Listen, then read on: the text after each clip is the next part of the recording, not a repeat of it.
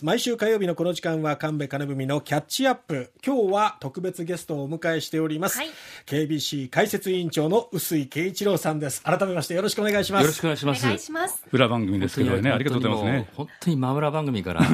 の 出演させてもらうってありがたいこと。で。てあるんですね。朝ですラジオ水曜日のコメンテーターという同ことじ時間帯に放送してますね。はい。えー。で、えー臼井さんと神戸さんとそして NHK の吉崎さんとで、はい。吉崎さんえードキュメンタリーの現在九州で足元を掘るという本をまあ出版されたばかり強強調です。ですよね。はい。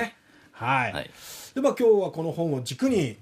お二方に話を聞いていきたいなと思うんですが、まずははい臼井さんが手掛けてこられたドキュメンタリーっていうのは、一番最初のそのドキュメンタリーっていうのは何だったんですか？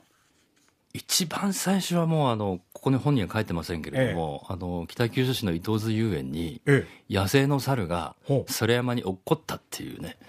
それそはい、野生の猿が馴染んでいくまでの過程を描いたのがあるんです。これは私の最初のテレビドキュメンタリーです。面白いですえね。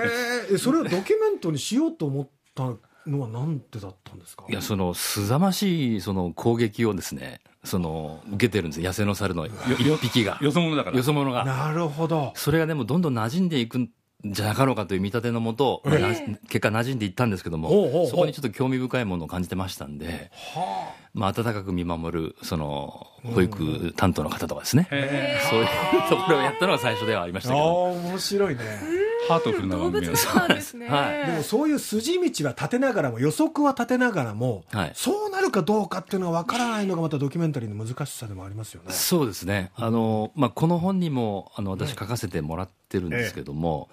まあ、基本はあの、まあ、記者なんもんですから、ええあのニュースの現場ではい。出会ったことあるいは出会った人、うんまあ、そこにあの、まあ、自分がこうひ引っ張り込まれるというかねもあの非常に惹かれていくっていうそういうところでええ。スタートしていくものですから、はい。当然あのその先どうなるのかっていうのは分からない、ただこの人は取材したいってそういう思いみたいなところがもう原点なんで、うん。まあ、なんとも分かんないですよね。もはうただそこはあのか必ずというか、まあ、振り返ってみると、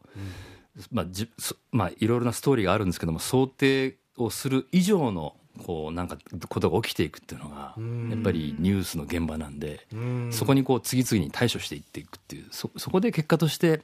まあ番組にまとまっていくっていうそういうところをこう大切にしてきたっていうのがまあ私のスタンスではあるんですけど。まあ、もドキュメンタリーの制作っていうのは、ニュースに向き合う過程の帰結であるって、臼井さん書かれてましたよね。はい取材をしながら、まあ、時々ニュースに出していきながら、それをトータルとしてまとめていくっていうのが番組の作り方なんですよね。そうですね。ですからプロセスドキュメンタリーっていうとその作品っていう言い方になるかもしれませんけど、僕の考え方としてはその全てそのプロセスも含めて、ん。作品も取材もそれがドキュメンタリーだってそういうふうにこう考えている部分があるもんですから、うん。ですからこういつこうスイッチが入るかわからないんですけどもね、はい、まあ、でも今回の番組で取り上げた番組はね、はい。あの、ド直球のものばかりですよね。そうですね。やっぱり最初の項で書かせてもらったそのかつてもうこれ25年以上ぐらい前の話で、ええ。福岡県警のある、まあ、捜査不正の話白紙少女事件っていうのがあったんですけども、うんええ。これもひょんなことからその端緒を聞くことになって、えそれはもうその時は疑惑だったんですけどそれをどんどんどんどんこうファクトとして確認していく作業なんですね。はいはい。その時に、まあ、自分がどういうふうなことを考えたのかどういう取材をしたのかと、でこの取材の意味はどうなのかということをこう悩みながらこうつあの紡いでいったっていう感じなんで、そういうことをこう書かせてもらってるっていうのがあの今回の本の一つの部分ですね。それから中村哲さん。えそうですね、まあ、中村哲さんに関してはたまたま中村さんの最初の著作これ先ほど申し上げた赤風社から出版された本「ペシャールにて」っていうのがあるんですけども、ええ。それをたまたまあの先輩からこれ読んでみないって言われて読んだらちょっとこの方風変わりな方だなと思ったんです、ええ。で福岡の方だということに驚いて、ん。とにかくお会いをしたいということで会いに行って、はい。あの申し込んだらもう現地のアフガン取材も OK ですよって話になって、こう貴重な経験をさせてもらったっていう。日本メディアとしては初めての現地取材ということになるんですよね。そうですね。当時ですから30 92年だったもんです。1992年だったんで、初めて、まあ、日本のメディアとしては現地の取材をさせてもらったっていうことだったんですよですからその時はまだねあの知る人ぞ知るというふうな感じではあったんですね。今みたいにもう本当にすごいこう、ん。偉人のようなねうん。もうすごい日本人というかかいうふうな知られ方ではなかった時期ですよね。福岡で初めてお会いした時と、はい。実際にアフガニスタンでお会いした時の印象っていうのは違いました、全く違います。あの福岡で会う時には優しい本当に物静かな方なんですけども、アフガニスタンに行くともう険しいもう近寄りがたい感じがあって、それはやっぱり大変な戦地で人道支援ということで。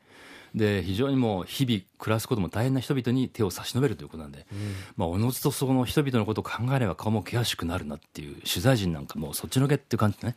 そういう感じがありましたよね。言葉をいただくのも非常に難しかったらしいじゃないですか。難しかったんですよ、はい。あのそんなにあの簡単にインタビューに応じてもらえる方でもないし、インタビューする前にそれなりの想定はしますけども、想定通りには返ってきませんし、あの本当にこう恐る恐るインタビューしたっていう記憶がですね。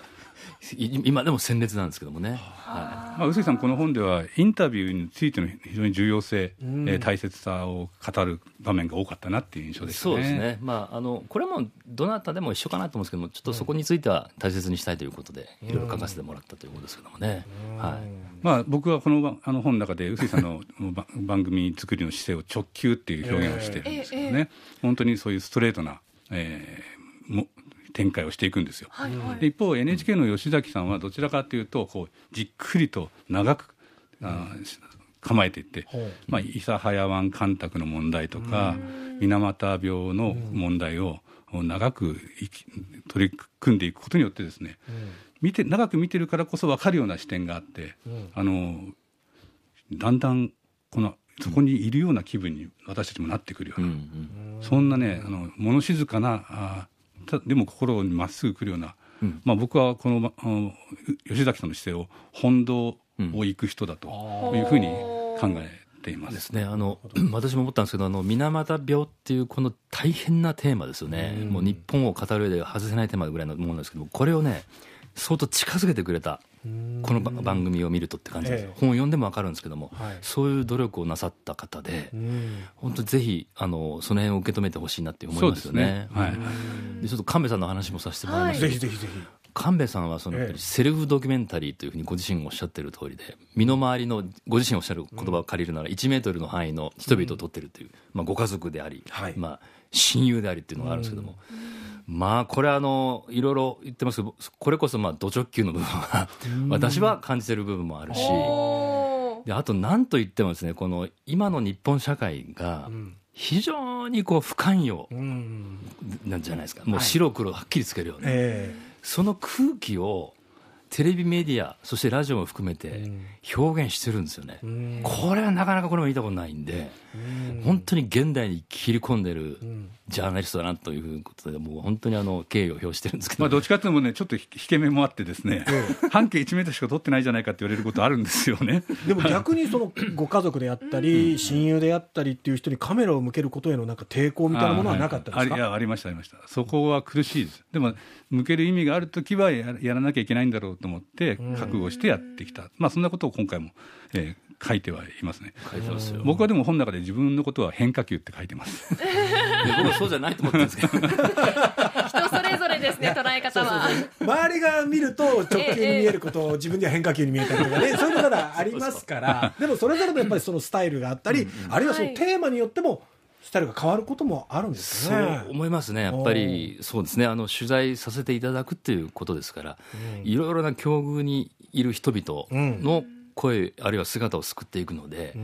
ぱアプローチってやっぱ変わりますよね、それはもうその時その時でやっぱりこう、一概にこうだって説明できない部分ですけども、あると思ってますね。今日ちょっとお二人にぜひ伺いたいのが、はい。今もうこれだけ、えーまあ、配信なども含めてもういろんなチャンネルがあります、メディアもいろんなメディアに触れられる、うん。その中でのドキュメンタリーってどういう役割が今後あるのか可能性というか、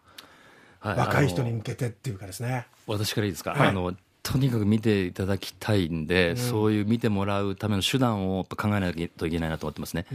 で、まあ、玉石混交の情報の中で、間違いなくドキュメンタリーは最高級の表現手段だと私は確信してます。で、それはなぜかというと、本当にあの、身体を晒すっていうかね、魂をこうぶつけていって、その帰ってくるのをカメラに収めるっていうことですから、そのそういうし取材したものがその面白くないか面白いかって言ったら面白くないはずはないと思ってるんですよ。ですからそこをあと我々のその感性とかものの見方をしっかり捉えてたところでこう表現させてもらうものは絶対に面白いと思うので、うんうんうんなんとか見てもらう手段をなんとかね、頑張っていかないといけない。あの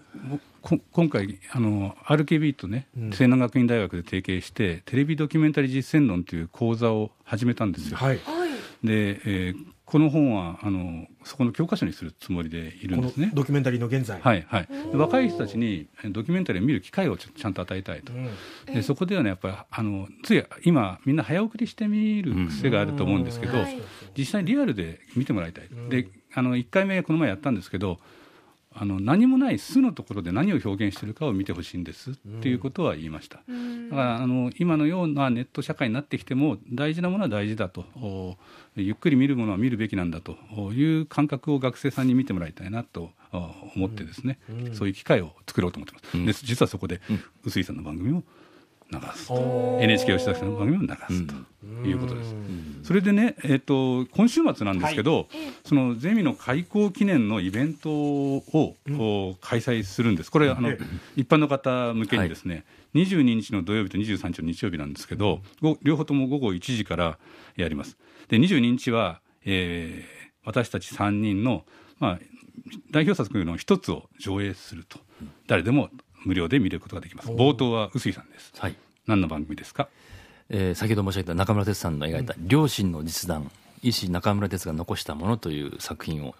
放送、放映させていただきます。はい。はい。そしてまあトークも入ってきて、はい。私はあの不寛容の時代を描いたイントレランスの時代、はい。吉崎さんは、えー花を立てまつる石牟美智子の世界という水俣病の問題をお描いた長編です、もう本当にすごい番組ですね、え。で23日なんですけど、はい。お金平さん、えはい。えー TBS の報道特集のキャスターをされ、長年されてましたが、はい。お呼びしてテレビドキュメンタリーの可能性について、えーお話をしていただいて、その後あの、えーあ RKB の伝説的なドキュメンタリストの木村英文さんの作品を一作品「ILOVEYOU ちゃん」をみんなで見てみようと、その上で4人で、えー私たちも入って、えードキュメンタリーの現在についてトークシンポジウムをしようと。臼井さんも。いや、ちょっとこれ楽しみなんですよ。参加する立場ですけど、ええ。ちょっといろいろ耳を澄ます楽しみな時間だと思ってますんで、はい。ぜひね、あのいただきたいと思います。KBC 臼井健一郎ファンはぜひお越しいただきたい。桃地浜から発信しております、えれ入りますね。いやでもこれはなかなかよそで聞けない、まあええ。重厚なお話がいろいろ聞けるんじゃないかなと、はい。でそれをもう誰でも聞けるっていうのがありがたいですね。誰でも行けます、はい。はい。はい。それとですね、はい。明日、明日？いいですか？何ですか、アセスラジオにええ、神戸さん出,、演していただきますんで、乱今入このしていい開始ですんで、田畑隆介グローアップの時間で、あ明日の朝ですラジオの番宣してるんですけど、もう真裏ですよ。田畑さん怒った方がいいと思います。RKB の神戸さん出てもらいます。それとええ NHK の吉崎にも、吉崎さんにも明日出ていただきます。そうなんですね。はいただちょっとごご配慮いただきまして、あの9時以降になって9時以降の、9時以降に、9時ちょっと過ぎから始まりますんで。そうなんですありがとう。ねありがじゃあいいとうございます。やって言いやでもなんかそういう関係なくですね、本当にこうドキュメンタリーを追求していく姿勢っていうのを伺えるいい機会だと思いますので、はいはい。ね。あのこのイベントにもそして放送にも耳を傾けていただければなと思います。ということでこの時間は KBC 解説委員長の臼井健一郎さんをお迎えしてお送りしました。ありがとうございました。ありがとうございました。ありがとうございました。神戸金文のキャッチアップでした